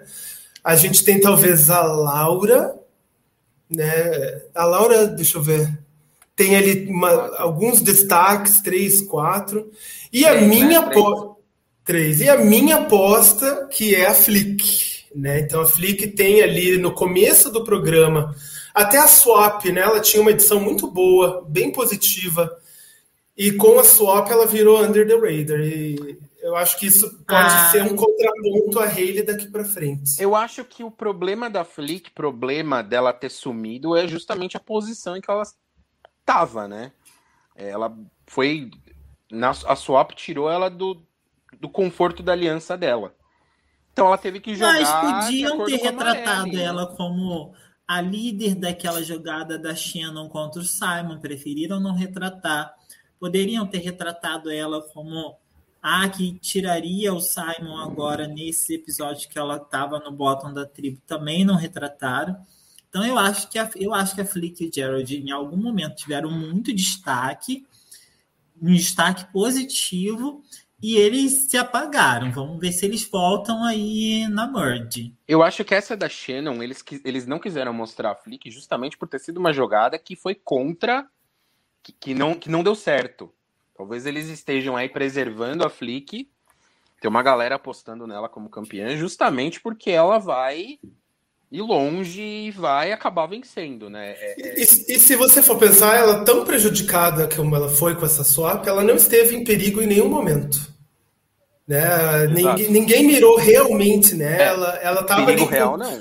três pessoas unidas de um lado e quatro pessoas vindo de outra tribo. E ela perde a aliada dela, a única que ela tinha certeza, e mesmo assim ela não está ameaçada né, em nenhum momento. Então acho que ela tem assim. Só por ela não ter sido mostrada em perigo, já é muito bom para ela em termos de edição nesse momento. Vamos falar aí então do segundo pack, que é o do segundo grupo, que são os personagens ou over the top ou personagens controversos aí, digamos assim. Primeiramente, eu chamaria o George. Olha ali, o George longe, ele né? consta como over the top 90% dos episódios da temporada, digamos assim. É, que é aquela edição, ele aparece muito, ele aparece regularmente, mas não necessariamente re, retratado de forma muito boa, digamos assim. É, o George, o é aquela pessoa necessária, eu acho, né? Que é um cara equivocado, que acha que é o foda e não é. Então, eu, isso entretém a gente. Eu já eu venho falando isso desde o começo é, que o George continue por muito tempo aí fazendo cagada atrás de cagada e se achando o máximo, né? Depois de que cada uma dessas cagadas não dá certo. É, é mas ele é o personagem, a gente precisa do personagem também, gente, né? Senão não é só estratégia, eu acho que tem muito disso também no Survivor. A gente, a gente que é mais, pensa mais com o lado estratégico tende a não gostar desse tipo de gente, mas eu acho que eles são muito necessários. Da o graça. Igor perguntou se o P no 11 foi de positivo por ele ter chorado pelo cachorro. Eu acho que o positivo no 11 foi por ele ter considerado a estratégia de eliminar o Emmet. Ah, mas eu me, eu me solidarizo por ter chorado pelo cachorro. Já falo logo de cara aqui. Muito. O segundo personagem aí que eu acho que tá na cola do George é o Emmet, que é um personagem que, principalmente depois da swap, ele foi teve muito airtime aí, e só que retratado de forma controversa, muitas vezes arrogante, sempre chamado de arrogante pelos outros participantes. Quem nunca conheceu um macho hétero alfa como o Emmet na vida? Todo mundo conhece alguém com esse perfil. Né? vale lembrar vegano, né? Vale lembrar. vegano, vegano. É, né? Ele sobe mais um grau de arrogância aí por ele se achar melhor do que quem come carne, tá? Isso eu falo de cadeira, ele se acha melhor sim que os outros. Então eu, eu acho que ele é uma pessoa, da, da maneira que ele está sendo retratado, ele é. Né? A edição não está forçando um personagem, não está criando alguém que ele não é, não está pegando pequenos momentos e valorizando. Ele é dessa maneira, ele é uma pessoa muito física, muito leal às pessoas que ele se propôs a jogar, mas ao mesmo tempo ele é idiota. E faz umas brincadeiras idiotas, assim, umas, uma, uma, uns comentáriozinhos que a gente. Uh, vegano não, plant-based. É isso aí. Que ele comeu bacon lá que a gente viu. Eu vi. É, eu, eu só espero que o, episódio da eliminação do Emmett seja igual, ou pelo menos seja melhor ou pelo menos igual ao do Joey e ao do Simon. que assim, que a edição coloca lá em cima para dar aquele corte e o blindside. Eu estava vendo acho, um portal australiano que falava assim, é, seria o Simon, o Emmett, o maior vilão dos realities australianos desse ano? Desse ano? Que outro reality? Não, não, o portal estava falando, né? O portal de reality shows australianos estava comentando isso, colocando ele como um grande vilão da televisão. Uhum, é. Não, ele é, tem, ele é tem algo muito, muito feio, que é o deboche aos mais fracos. Né? Ele, ele, ele faz deboche, ele faz piada, ele joga na cara. Isso não é fair play, né? Isso não é um bom competidor. Isso faz ele um pouco vilão também. Ele é um personagem complexo no jogo. Eu acho que ele é bem humanizado, assim. Ele não é alguém que está sofrendo com a edição. Ele está sendo mostrado naquilo que ele é realmente. Mas ao mesmo tempo a gente vê ele chorando pela namorada, isso me levanta um alerta muito grande. Eu achei eu esse momento positivo, sabia? Até Foi que positivo. a gente, se a gente olhar positivo. ali, a gente, a gente não tem um. Eu, ah, eu acho que a eliminação dele vai ser um grande drama. Eu acho que não, não sei se vai ser um grande blind ou um grande momento estratégico, mas eu acho que as pessoas vão passar por uma carga emocional assim na eliminação dele. Não sei quem também, né? Mas acho que vai ser, vai gerar uma comoção coletiva assim, assim no dia da eliminação Por falar dele. em carga emocional, vamos falar da pessoa que consegue sentir a carga emocional das outras pessoas, que é a cara, que também é uma personagem das mais controversas dessa temporada, né? Com Pega certeza. na minha mão, sente o que, que eu tô sentindo. Meu Deus. eu tiro sarro, mas eu acredito no poder dela e levo, levo a sério. Queria que ela pegasse na minha mão também. A cara que ganhou uma, uma edição muito positiva no episódio da eliminação dela. Depois que ela cometeu o erro com o Big D, ela começou a ser essa personagem o tempo todo colocada em xeque pela edição, né? É, eu, eu, eu não. Eu até consigo ver a cara indo longe, justamente por isso. Eu acho que ninguém Ninguém, ninguém vai ver ela como uma ameaça ou alguma coisa assim. E eu acho que ela perde se ela chega na final. Então... Infelizmente, ela tem cara de que se eu tivesse lá, eu usaria ela como um número para ir mais longe. Eu também é. acho. Ela não é uma ameaça, ela não tem um jogo estratégico, ela é influenciável. Nas provas, ela é um zero à esquerda, total. Né? E ela, é uma, ela tem a impressão de ser uma pessoa bem agradável no acampamento boa de papo, né? uhum. né? Não, não faz ali o trabalho braçal que tem que ser feito. Então ela, é a pessoa perfeita para levar longe. E ela e ela ainda tá naquela posição que, que o Jairo falou, central ali, né? Ela, ela não é nem brain nem brawn. É, então eu acho que ela pode ser usada como swing vote ainda mais porque os, os números estão bem bem equilibrados.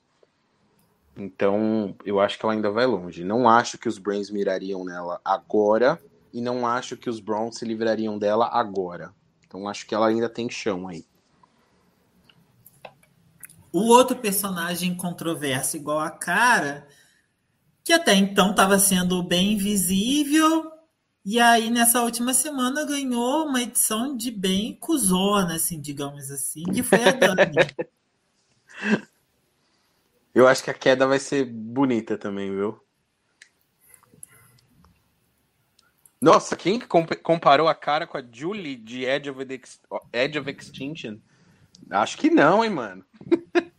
a Julie eu achava ela insuportável. Eu odeio o perfil mamãe querida que na verdade é uma filha da puta. É, então não acho que a cara tá, tá, tá parecendo. Ela é aquela mamãe que quebra a perna do menino que vai jogar futebol contra o filho Isso. dela no campeonato da escola, né? Isso, nossa, eu não suportava essa mulher, mano. Não que eu suporte muito a cara, eu também acho a cara chata, mas por outros motivos.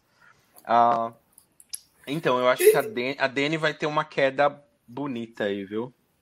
É, é o que eu tô apostando. Aliás, é, eu aposto nela como a primeira eliminada aí pós na, na Merge. Essa, essa é a minha aposta. Lembrando aqui, eu, eu não assisti, gente, esse episódio de hoje, exatamente porque a gente ia falar de Edic, e assim, não queria que interferisse aqui na, na minha análise aí, começo de Merge, né? Eu também apostaria na Dani sendo a primeira eliminada aí dessa Merge por causa da edição ruim que ela teve nos dois últimos episódios. E eu acho ainda, eu digo mais assim, é, tem mais brain do que Braun, então acho que faz sentido, apesar da do, do George tá meio que ali no meio. É, mas a gente tem que lembrar que a Hayley tem um ídolo, então tem grandes chances da Dani sair. E eu acho que vai ter um embate direto entre as duas, né? Eu acho que tá. O final do episódio levou a gente a pensar dessa maneira: embate direto entre as duas. A, a, a Dani mostrando as armas para Hayley e vice-versa. Então acho que tem grandes chances. E é, eu esqueci de colocar aí no nosso texto os. São 13, né? Eu coloquei 4, 4 com 4, 4, 4 são 8, com 3, 11. Eu esqueci do Andrew e da Chelsea, que são os invisíveis da temporada, né? Tão invisíveis que não estão nem no texto, né? Hã? Eu, tão invisíveis que não estão nem no texto, né? A gente nem lembra. É, tão invisíveis que né? eu esqueci de colocar eles no texto. Sinceramente, eu acho que eles estão seguros para esse primeiro episódio da Merge, pelo menos, porque é raríssimo a gente ver o invisível ser o primeiro eliminado da Merge. Né? Tanto no americano quanto no Australian Survivor. Único, a única pessoa próxima disso no Australian foi o Jared na segunda temporada, que tá bem apagadinho, né? Mas acho que não chega a ser tão invisível quanto esses dois. Quem era o Gerald? era, o japonês cabeludo, o amigo do AK. Nossa, mas ele não era apagado. Ah, o DJ? Mas, mas... O DJ? Ah, ele não tinha muita graça, não. Mas o mais perto que a gente tem é ele. A gente é. teve até um episódio que ele foi é, encabeçado como o líder do. É, de fato, teve um. É, realmente, eu não lembro quem que foi eliminado. Mas ele é o mais perto que a gente tem disso, eu acho. É, ha, eu acho que, assim, se eu tiver que apostar, os dois estão salvos no próximo episódio. O resto A tá pergunta do Dilson, gente. Nossa, se mata. Quem ganha não é o público, com certeza. Não, não. Eu acho que o Andrew ganha, hein, gente, numa final dessa. O Andrew, pelo menos, é bem quisto. Né? A Chelsea tem umas rusgas ali. Eu, eu aposto na Flick, mas eu gosto de em Australian Survivor, olhar os middle of the road. Né, que são aí quem, quem está em amarelo, porque como a temporada é muito longa, mais, mais longa do que o americano, você tem muitas, muitas oportunidades dos grandes alvos saírem. Né? Você tem mais rodadas, mais chances de eles serem eliminados, então acaba que muitas pessoas que não são os maiores destaques estratégicos e físicos da temporada acabam sendo as pessoas que chegam nas, nas cabeças, né?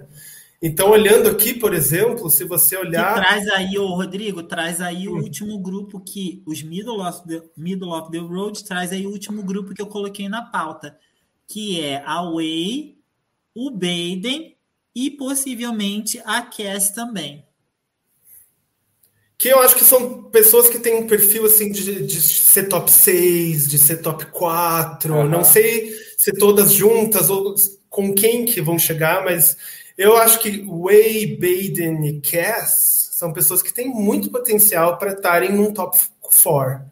Né? Num top 4, assim, eu não, não sei as chances que eles vão ter de levar o, o título, mas a gente percebe que eles não são retratados negativamente né? Eles não são retratados como GOATs, eles conseguem, assim, de alguma maneira, dominar um pouco o seu destino dentro do jogo. Até o Way, que era o First Boots, acabou dando um jeito de encontrar o seu lugar sob o sol. Ela é agora a Challenge Beast nos quebra-cabeças. Então, assim, eu gosto desses personagens e aposto também um pouco neles.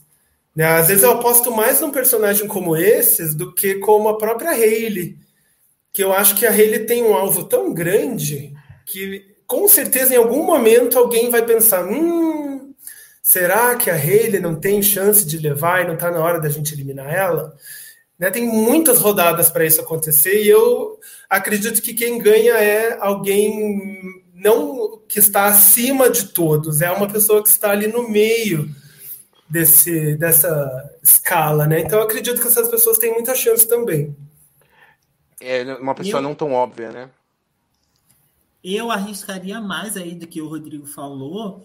É, ao invés de arriscar esses personagens como top 6, provavelmente eu arriscaria que um desses três personagens, ou a Way, ou o Baden, ou a Cass, vai ser o runner-up da temporada aí. Perdendo para Haley ou para Flick? Ou para Flick, ou até para Laura. E eu aposto na Laura como a winner. É. Eu, eu, eu, apostei na Haley, eu vou explicar. Eu tô mantendo a minha aposta do dia 1. Então, se eu acertar, eu vou acertar de antes do programa começar, entendeu? Mas eu acho difícil. Gente, a gente tá aqui analisando a Edic, mas ela funciona bem no Survivor americano. Né? A gente consegue telegrafar quem vai ganhar. No Australian, não é, não é bem assim. A gente estava conversando antes aqui das cinco temporadas, a única óbvia foi o All Stars. De todas as outras quatro, a gente teve alguém mais, em algum ponto pelo menos, com maior destaque, que a gente falou: não, não pode ser.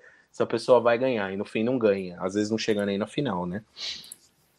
É, então, não quer dizer nada. Pode ser que alguém surge aí, né? Quem, quem sabe o Andrew não tá escondendo o jogo. Eu acho difícil, mas é, alguém do, do uma Laura aí que, que ainda não teve um puta destaque pode vir a vencer sim, né? É, eu acho completamente possível. Eu acho que eu Laura concordo Flick com o Pedro. É Laura ou Flick. Mas eu ainda então, vou essa bater o martelo.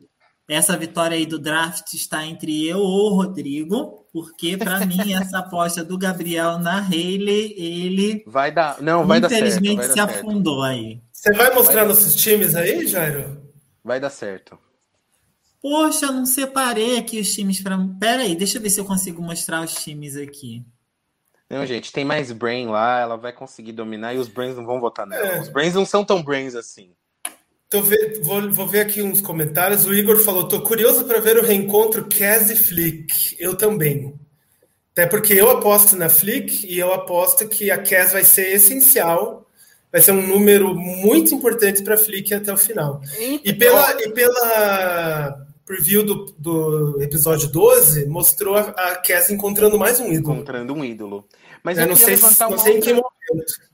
Eu queria levantar uma outra discussão. A gente falou muito do, do George ser o swing vote, considerando a Carol já como uma Braun, o George ser um swing vote. Mas eu acho interessante a gente ver em que posição que a Flick vai estar. Tá, porque a Flick tá aliada a Hayley. Mas ela era muito próxima a Cass, que ficou muito próxima ao Emmett. Então eu acho que a coisa ali no lado dos Browns está ainda mais interessante. Né, por conta dessas conexões. Principalmente pelo, pelo Emmett ter puxado a Cass e o, e o Gerald pro lado dele. Então é que eu, eu tô apostando, Gabriel, não, eu não vi nada, né? Que já saiu hoje, não sei, tô falando aqui por achismo. Eu acho que vão rodar em sequência essa semana Danny, Chelsea e Emmett. Eu, eu chuto, né? Que vai ser essas pessoas. Então, não aposto muito no, no Emmett eh, puxando a Cass ou influenciando muito ela, porque eu acho que o alvo dele é muito grande. Olha teu time aí, Gabriel. Na, você aposta nas, na eliminação dos Browns, Rodrigo? Agora no começo da Mord? Aposto. Uhum. São menos engajados e são alvos em prova.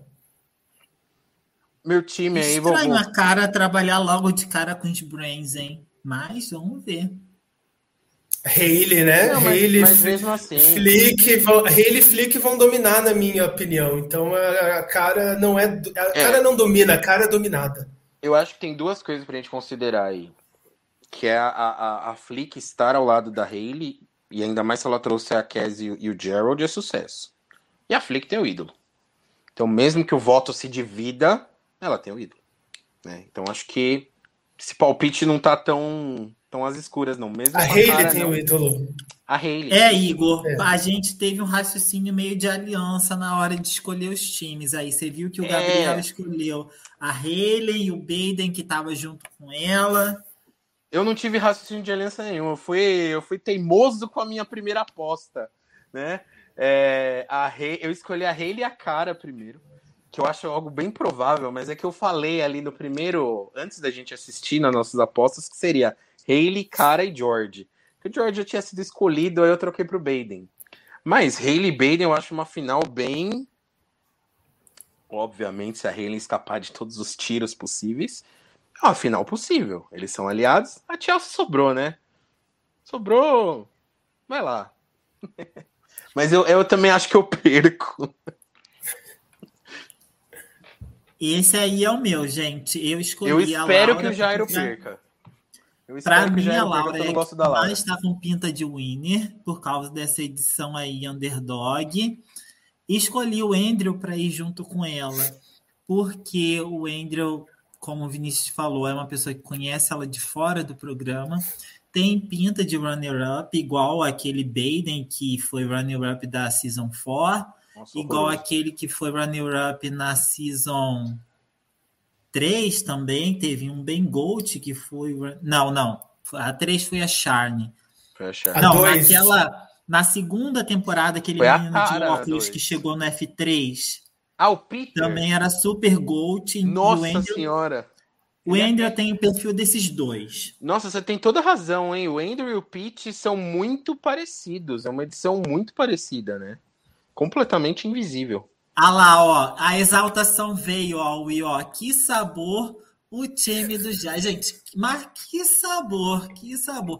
E além dessa possível final, eu ainda escolhi os dois over the top pro meu time, que com certeza aí vão render pelo menos um top 7, um top 6, que é o George e o Emmett aí. Maravilhoso, esse time tá maravilhoso. Eu espero que você só acerte no George e no Emmett. Eu não consigo gostar da Laura, gente. Desculpa, mas eu não consigo. Mas eu acho possível que ela vença, sim. Gente, então chegando aqui o time vencedor, tá? Depois dessas discussões de vocês. Eu aposto na Flick. Acho que a Flick é, até agora, que tem a edição mais próxima, depois da Hayley, de vencedora. E eu acho que para ela chegar lá, ela vai precisar se aliar a essas três pessoas que estão no meu time. Ela vai precisar do Jared, da Cass, e eu acho que a Way vai sobrar, assim, depois que todo mundo começar a cair, Hayley, Baden, Emmett, todo esse povo começar a ser eliminado, a Laura, quem vai sobrar nesse churrasco aí vai ser a Way. E eu acho que existe até uma chance de serem o Final Four. Essas pessoas aí que estão aí. Seria um Final Four bem bacana, até não, não é o meu preferido, mas seria um Final Four bem coerente assim com o que foi a temporada. Ninguém escolheu a Dani. Fora Dani. Por que, que vocês motivo... não escolheram a Dani, hein? Mais um motivo pra gente achar que ela é eliminada. É, exatamente, porque o, por isso que o Gabriel falou. Eu acho que ela provavelmente seria uma das primeiras eliminadas agora na Merge. Eu acho que ela não sobrevive muito, não. Gostei aí do palpite do Will, Rodrigo Delusional, falar que não tá esse aí vai Will. ser o top 4. Realmente. Nos, nos, vemos daqui a algumas semanas, Will. Daí, daqui a algumas semanas você vai me dizer que. que eu, a, eu acho que esse top 4 vai ter uma mistureba entre nossos, nossos top 4 aí. Ninguém vai acertar nada. Quer dizer, o vencedor, acho que a gente, não é possível, né? Que não fique entre uma das três. Eu acho não, muito difícil. O vencedor né? tem que ser uma dessas três difícil. pessoas. Quem ainda tem um destaque maior. Comentar, né? Quem é a sua aposta de winner? Isso, pessoal. Isso aí, boa. Quem gente. vocês já estão apostando para ganhar. O Igor tem uma, já tem uma flick perfeita aqui. Eu e o Igor temos uma conexão ali. Ele respeitou meu time e disse que é simplesmente perfeito, flick perfeita. Eu acho. Eu acho gente, eu, não, eu, não, eu nem gosto da fruta, mas eu acho a bunda da flick no biquíni perfeita. Se eu fosse mulher, eu queria ter aquela bunda. aquele biquíni, ela é muito perfeita. E modesta, e under the radar, ela é tudo. Flick, eu e Igor vamos chegar lá. Quem mais, gente? Comentem aí, ó. Will, Laura, Laura. Winner. Concordo, Will, concordo. Isso daí. Espero que você esteja errado, Will, com todo respeito. não gosto dessa mulher, mano. E, e, até agora nenhum homem apontado como um possível winner. Né? Acho que nem vai ser também, né? Quem seria um homem winner nessa temporada? Eu acho muito difícil. O que poderia ganhar era o Simon, que foi eliminado. E, bom, aí fazendo um chute muito grande, podemos ter o George como campeão da temporada. Nossa. Já pensaram? Eu, então, sabe o que eu acho? Que ele Se ele chegar no F2 com a Cara, né? Quem sabe? Mas eu acho que ele até tem chance de chegar nesse F2. O problema é quem votaria pro George ganhar. É isso que eu fico com a cara, pensando. Eu acho que todo mundo. Com a cara do lado ele consegue. Com a cara do lado, sim. Com lado, qualquer outra pessoa, não. Eu não acharia ruim. Eu tenho que falar que eu ia achar interessante ele vencendo. Mas eu ainda prefiro a Hayley, né? E a Flick. Ó, o time do Igor. Flick, Hayley, Laura e Way. O Will falou: é, eu amaria qualquer mulher vencendo, menos Cara e Dani e, e Chelsea. Chelsea. Né? O Dilson falou: minha winner Haley, minha aposta Flick por falta de opção. Tô, tô com o Dilson nessa. Tô com o Dilson. Tô... Discordei do Dilson a live inteira, mas nessa eu tô. Eu, tô eu, eu queria comentar outra coisa que ele falou lá no comecinho sobre a possível volta do Simon no All Stars. Isso eu tô com o Dilson também. Eu quero o Simon de novo, hein? Eu acho que ele tem muito potencial. O Australian Survivor tem essa, pelo menos nesse primeiro All-Star, de dar second chances, né? Teve a Jack, teve o Tarzan, o AK, várias pessoas eliminadas por Merge, e eu acho que o, o Simon tem, tem essa cara. Eu acho que eles não vão perder a chance de trazer ele de volta, não. O Dilson, muito cadelinha do Simon. Vocês viram ele comentando lá em cima que tinha que ter feito uma twist igual a que foi para salvar o George para poder salvar o Simon. Como ele ser salvo. Ah, o Pedro, Simon, Shannon, Haley e Emmett voltando seria incrível. Shannon também, hein? Seria uma boa pessoa, assim, para. Eu acho também que ela Até porque potencial. nesses elencos de All Stars, eles procuram ver quem é que vai ser o conflito da pessoa que vai voltar, né? E Shannon voltando junto com ele já teria aí um conflito armado para a gente assistir. Sim, é, eles sempre fazem isso, né? Provavelmente iam cair na mesma tribo, né? Vi de Brooke e Flick na temporada passada. Eu acho também seriam boas apostas aí, hein?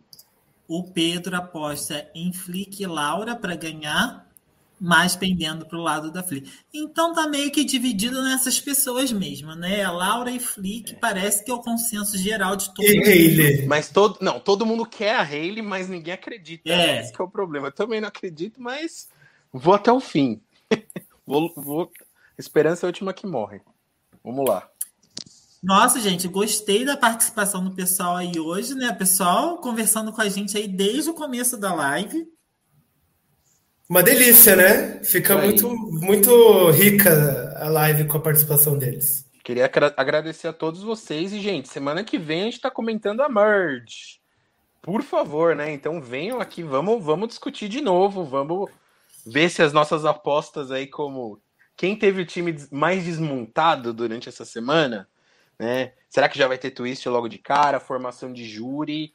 Né? Eu acho que o júri não, não deve começar a ser formado agora, pelo menos Nunca rolou de ser formado no primeiro episódio na Austrália, né? O júri é, é de nove pessoas? Então, costuma ser, né? Costuma ser. O All-Stars iam ser dez, mas o infelizmente o Lee foi evacuado. Mas sempre nove, se eu não me engano. Eu posso então, esses dois primeiros episódios da semana não devem ter não, não devem formar formação júri, de né? júri ainda. Uhum. Não devem formar júri. E, gente, estão super convidados para vir semana que vem. Vamos ver a merge. Aliás, Saiam daqui agora e baixem o episódio, por favor. Vamos assistir, vamos assistir vamos o episódio assistir. agora. Isso aí. E passem, passem lá no nosso Instagram, gente, comenta com a gente, fala se vocês gostaram desse episódio que a gente conversou um pouco sobre Ed, que, que eu vi que todo mundo participou, todo mundo gosta de, de apostar, todo mundo gosta de palpitar, né? De saber quem é que vai ser o hino, quem é, quem é que não vai ser. Passa lá no nosso Instagram e diz se vocês gostaram do, do tópico da live, né? É isso aí, pessoal. E então vejo vocês na semana que vem falando de Merge. Tem tudo para ser maravilhosa, né? Essa temporada tá muito boa. Agradeço muito a presença de todos vocês e estamos aí. Um beijo para todos. Tchau, tchau. Time for you to go.